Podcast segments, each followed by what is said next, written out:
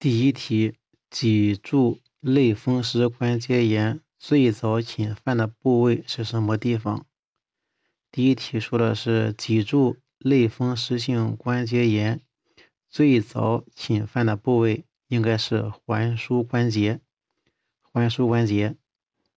第二题，肺结核的卫星灶的病理改变是什么性质的？肺结核的卫星灶的病理改变是什么性质的？是增殖灶。第三题，辐射的生物效应分为什么？辐射的生物效应，它分为随机效应和非随机效应。辐辐射的生物效应分为随机效应和非随机效应。嗯，第四题是女性。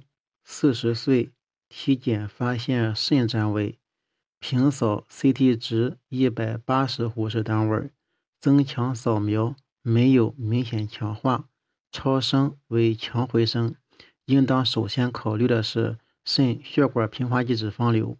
肾血管平滑肌脂肪瘤。关于鼻窦正常解剖的叙述，正确的是。关于鼻窦正常解剖的叙述，正确的是：出生时蝶窦、额窦没有气化。出生的时候，蝶窦还有额窦是没有气化的。出生的时候，蝶窦还有额窦是没有气化的。出生的时候，上颌窦、筛窦已经气化，上颌窦、筛窦已经气化。蝶窦、额窦没有气化。蝶窦有蝶窦中隔。分为两个窦腔，蝶窦有蝶窦中隔，分为两个窦腔。前阻筛窦引流至中鼻道，前阻筛窦引流至中鼻道，后阻筛窦引流至上鼻道，后阻筛后阻筛窦引流至上鼻道，前阻筛窦引流至中鼻道。嗯，上颌窦的前部与鼻腔是有骨性间隔的。上颌窦的前部，上颌窦前部与鼻腔之间是有黏是有骨骼相隔的。第六题，在腹部 X 线平片上，在腹部的 X 线平片上，肠梗阻特征性影像表现，嗯，出现于发病后的六到八小时。在腹部 X 线平片上，肠梗阻的特征性影像表现始于发病后的六到八个小时。嗯，第七题，关于新生儿胸膜裂孔疝的叙述，嗯，有新生儿胸腹膜裂孔疝左侧居多。新生儿胸腹膜裂孔疝可伴肺发育不全。新生儿胸腹膜裂孔疝常有肠梗阻。新生儿胸膜裂孔疝左肾可渗入胸腔。它的发生率，新生儿胸腹膜裂孔疝的发生率，嗯，不比胸骨旁疝的发生率低。胸腹膜裂孔疝又称为先天性。后外侧膈疝，胸腹膜裂孔疝又称为先天性后外侧膈疝，由于疝孔相当于胚胎时的 Bausch-Bausch-Dallek 孔，又称为 Bowchdalek 疝。胸腹膜裂孔疝是在膈肌形成过程中，后外侧胸腹膜未能愈合，形成缺陷。胸腹膜裂孔疝是在膈肌的形成过程中，后外侧胸腹膜未能愈合，形成缺陷，一般认为是遗传因素和环境素相互作用的结果。胸腹膜裂孔疝的膈肌缺陷，裂口大小不一，形状近似三角形，三角形的尖端指向膈的中央。三角形的底在胸侧胸侧壁肋缘处，胸肋缘处，小者仅有一厘米，大者可可占整个半侧膈肌缺损。缺损的膈肌一般都有光滑的边缘，而且边缘增厚，用手触摸有光滑的棱状感。有时由于膈肌缺损过大，后缘很狭小或者完全缺失，给膈肌修补带来困难，术后容易复发。左侧胸腹膜裂孔疝发多见，占百分之九十，男女比例是二比三。其中百分之二十五有其他的先天异常，如先天性的心脏病、肠旋转不良。左侧、右侧者被肝脏填充。多数胸腹膜裂孔疝，它没有疝囊，在百分之八十五到九十。有疝囊的对发育影响小，症状发生晚，愈后好；没有疝囊的。对肺发育影响大。左侧的胸腹裂孔疝进入胸腔内容物主要是小肠，其次是胃、结肠和脾脏。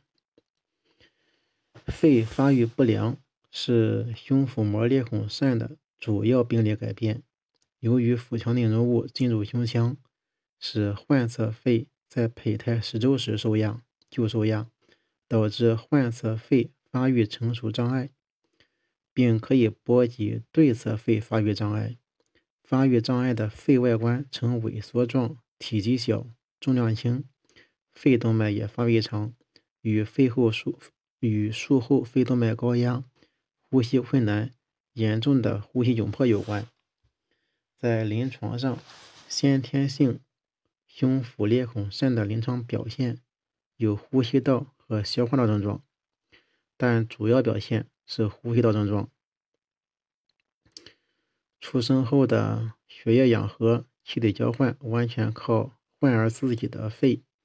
由于腹腔脏器的压迫，肺萎缩并发育不良，同时纵膈向健侧移位，也压迫了健侧肺，产生明显的换气不足，表现为深厚青紫、呼吸困难。二氧化碳分压升高，动脉氧分压降低，缺氧和二氧化碳体内储留的结果，反射性的增加呼吸频率，发生呼吸性酸中毒，以后出现代谢性或混合性酸中毒，新生儿病情进展迅速，危险性大，死亡率高。新生儿期是呼吸等症状，出生数小时内出现呼吸急促。明显的青紫，发作往往是阵发性，即在哭闹、吸奶或变动体位时加重。哭闹时呼吸更为用力，患侧腹腔产生更大负压，将更多的胸腹、胸腔脏器、腹腔脏器纳入胸腔，造成呼吸极度困难。嗯，吃奶后有更多的液体、气体进入消化道。加重呼吸窘迫，不及时、不恰当的处理可以发生死亡。消化系统症状是呕吐较少见，伴有肠旋转不良或者突入胸腔的肠段发生浅顿时、发生欠闭时才会发生。在体征上是患侧肺呼吸运动降，患侧的胸呼吸运动减弱。心尖搏动移向对侧，胸壁叩诊呈浊音时，渗入胸腔内容物是肝、脾或胃肠内液体较多；胸壁叩诊为鼓音时，则渗入胸腔内容物为胃肠气体较多。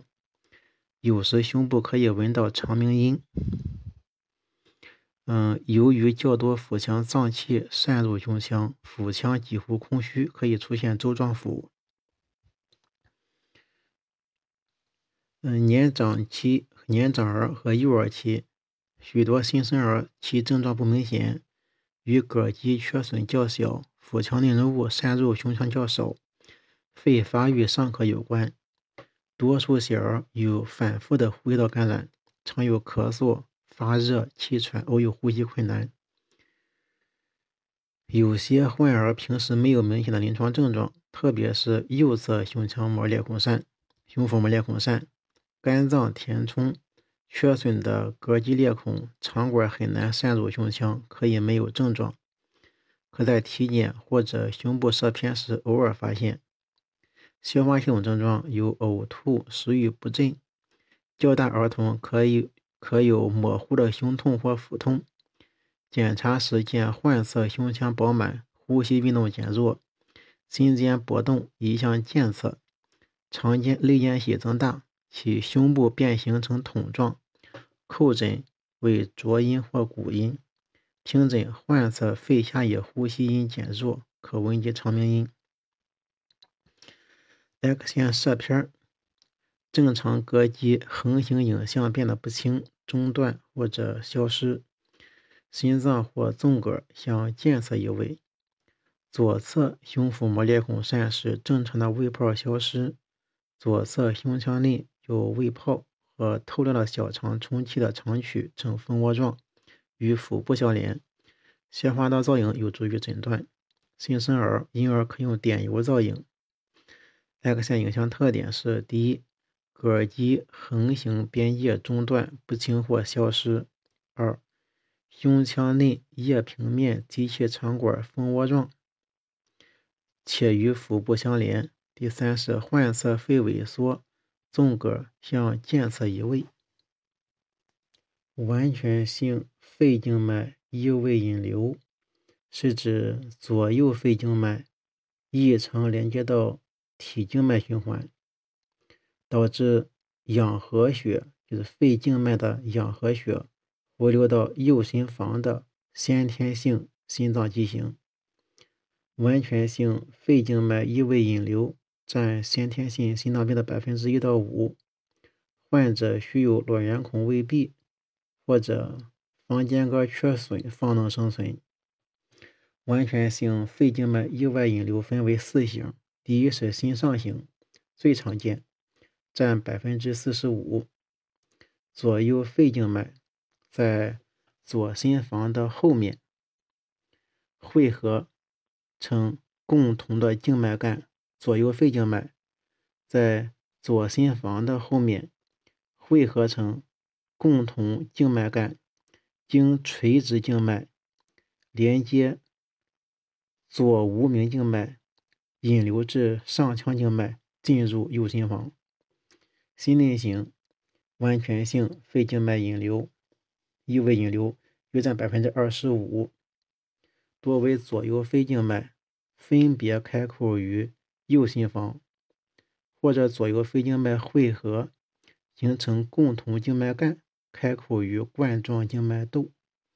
第三型的心下型约占百分之二十五，左右肺静脉汇合成共同的肺静脉干，经垂直静脉穿越膈肌进入腹部。引流至门静脉或下腔静脉，进入右心房。混合型的百分之五，为心上、心内、心下型的两种或两种以上的合并畸形。最常见的是左肺静脉，多为上叶肺静脉，经垂直静静静脉引流至上腔静脉，其余肺静脉引流至冠状静脉窦。心上型完全性肺静脉异位引流出现血人征或者八字征。完全性心上型肺静脉异位引流表现为八字征或者是嗯血人征。弯刀综合征，嗯 c m e t a syndrome，弯刀综合征又称镰刀征，是右侧肺。大部分或者全部的肺静脉形成右共同肺静脉，在右心房的下腔静脉交接处呈弯刀状向左侧行进，引流入下腔静脉。影像学表现为正位胸片中右下肺叶近心源处弯向下面走行的。弯刀样致密影也可以变直或者变细，通常合并右肺及肺动脉发育不全、心影移位、同侧肺体动脉供血。所以这个男孩十一岁，就出生后出现活动后喘憋、口唇发紫，X 线检查看到一个八字形血儿型的心脏，就是完全性肺静脉异位引流心上型的分类。女性，四十五岁，发现右乳外上象限肿块，皮肤稍凹陷，右腋窝可以门及肿大淋巴结，指硬，活动度还可以，诊断应当考虑到是乳腺癌。乳腺癌好发于绝经期前后的四十到六十岁的妇女，约有百分之一的乳腺癌见于男性，通常是单发。也可以多发双侧或者发生于副乳。病理上，通常将乳腺癌分为三类：乳腺第一类是非浸润性癌，非浸润性癌；第二是浸润性非特殊性癌，浸润非特殊性癌；第三是浸润性特殊性癌。乳腺癌的临床表现，表现为乳腺肿块伴或者不伴疼痛。也可有乳头回缩、乳头溢血等。肿瘤广泛浸润时，可以出现整个乳腺质地坚硬固定，腋窝及锁骨上有时可以触及到增大的淋巴结。X 线表现，乳腺癌线表现，第一是肿块，肿块是乳腺癌最常见的 X 线征象，在脂肪型乳腺显示率高。致密性乳腺显示率相对较低，肿块的形状多呈分叶状或者不规则形，肿块的边缘多呈小分叶、毛刺或者浸润或兼而有之，肿块的密度通常高于同等大小的良性肿块，其内可有多发的细小钙化。第二个乳腺癌的第二个特征是。钙化，乳腺癌的另一个常见癌性征象就是钙化。嗯，形态多呈细小沙粒状、腺样或者腺支、腺样分支状。钙化的形态多呈细小沙粒状、腺样或腺样分支状，大小不等，浓淡不一。分布上常呈簇腺样或断样走形。分布上常呈簇腺样或断样走形。钙化可以单独存在，也可以位于肿块内或者外。嗯，部分乳腺癌还可以表现为乳腺结构扭曲或者局限性的不对称致密。此外，还可见与乳腺癌相伴随的乳异常征象，包括导管增、血供增加、皮肤增厚、局限性的凹陷、乳头内陷、淋巴结增大等。在核磁上，T1 项乳腺癌表现为低信号，T1 项乳腺癌表现为低信号。当病变周围有高信号脂肪组织围绕时，轮廓清楚；若周围是与之信号强度类似的腺体组织，就出现边缘不清、轮廓不清。肿块的形态常不规则，呈星芒状。或者蟹足状，边缘可见毛刺。T2 项信号通常不均匀，成胶原纤维所占比例越大，信号就越低；细胞含水量高，信号就会高。动态增强核磁扫描，乳腺癌的信号强度趋于快速明显增高，且快速减低的特点就是快进快出。且强化多不均匀，或者是边缘强化。强化方式多有边缘强化向中心渗透，有边缘强化向中心渗透而成向深样强化。表现为非肿块性病变的乳腺癌，可以呈现导管或者段性的分布强化，也易见于导管内的原位癌。在 DWI 上。大多数乳腺癌呈高信号，ADC 值较低。波谱上乳腺癌在3.2 ppm 处见胆碱峰。增强 CT 上乳腺癌多有明显强化，表现为快进快出，CT 值增高50护士单位以上。但是少数良性肿瘤也可以明显强化，此时需要结合病变的形态学特征来进行综合判断，就是看有没有边缘分叶和毛刺。乳腺癌的诊断要点，第一个是年龄，四十岁到六十岁的妇女。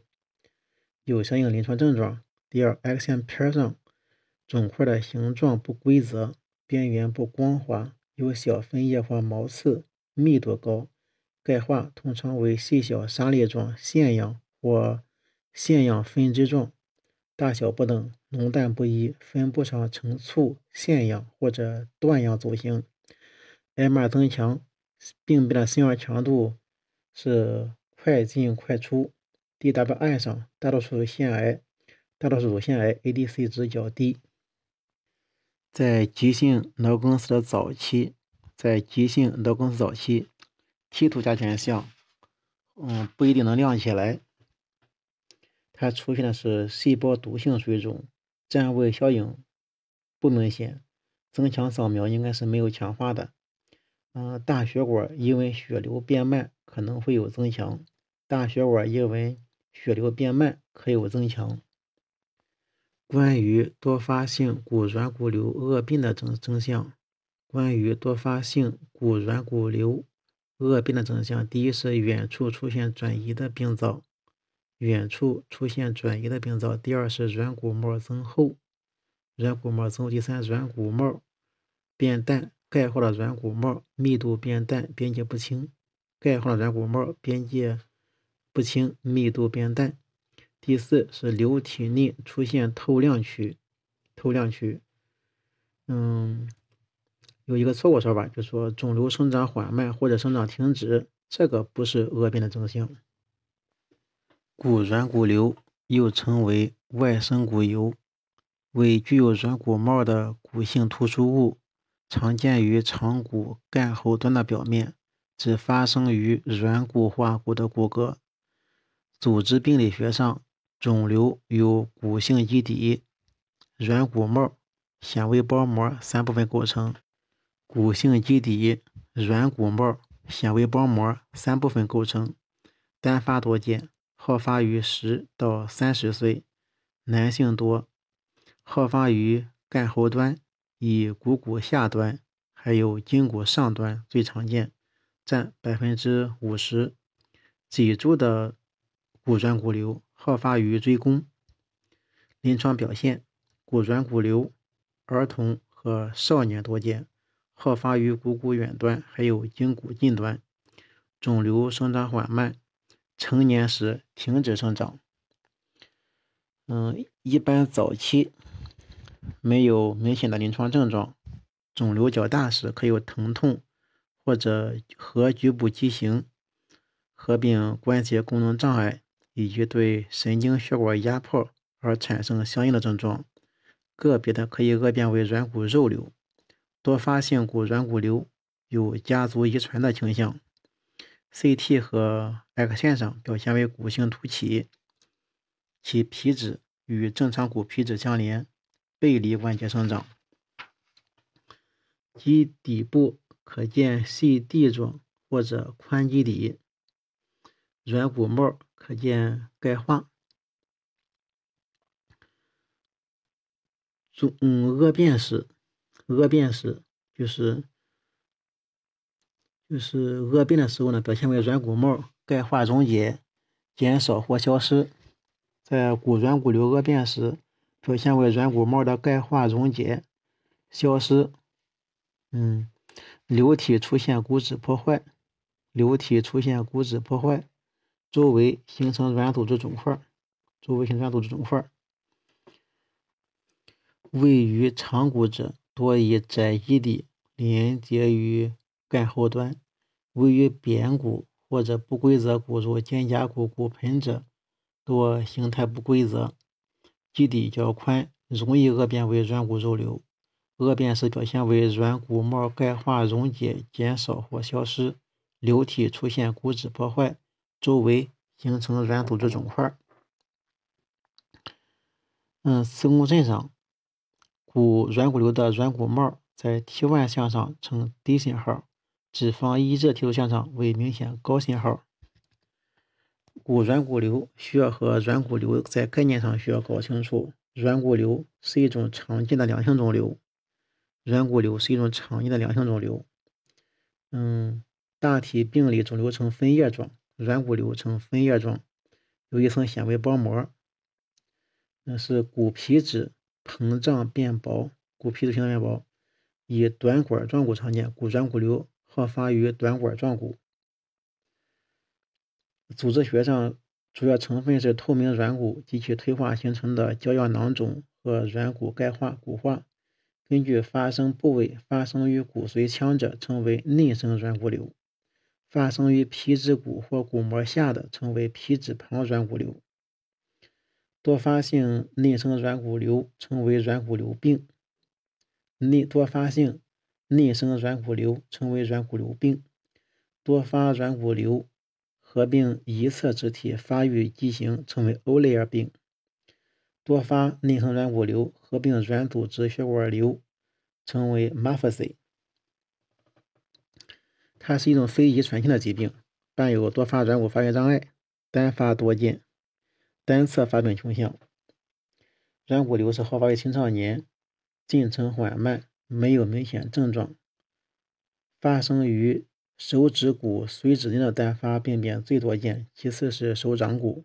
它是一种非遗传性疾病。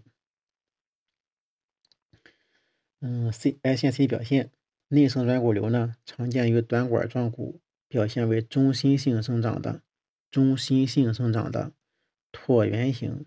或者分叶状骨质破坏区，边缘整齐，有硬化边，有硬化边，内部可见钙化，骨皮质呢是膨胀肥薄，外生软骨瘤，易好发于短管骨，表现为骨干皮质旁由外向内的压积或者缺损，边缘有硬化，内部散在钙化点，它是。它是往内长的，而这个骨软骨瘤是外生的。嗯，多发性内生软骨瘤百分之五十的有恶变，恶变征象包括短期内肿瘤迅速增大，病灶周围出现虫食样的骨破坏。第二是肿瘤突破骨皮质，侵犯软组织，形成软组织肿块。第三是肿瘤内原有的钙化。骨化被吸收消失，或者境界变模糊，出现长短不一的粗大骨针，这些都是多发多发性内生软骨瘤恶变的征象。女性，二十二岁，身体不成比例，根据给出癌线图片诊断为软骨发育不全。软骨发育不全又称为软骨营养障碍性侏儒。营软骨发育不全，又称为软骨营养障碍性侏儒，在活产婴儿中发生率是十万人二点五到六点七例，是一种由于软骨内骨化缺陷导致的发育异常，是一种软骨内骨化缺陷导致的发育异常，主要影响长骨。软骨发育不全的发病与遗传有关，是常染色体显性遗传。然而，百分之八十到九十的病例没有家族史，认为是基因突变的结果。嗯，软骨发育不全的癌前表现包括：第一是下颌骨与颅底骨发育不良，下颌骨与颅底管不良，颅面骨比例不协调，全身四肢长骨变短，骨化中心发育延迟，干后端膨大，干后端膨大。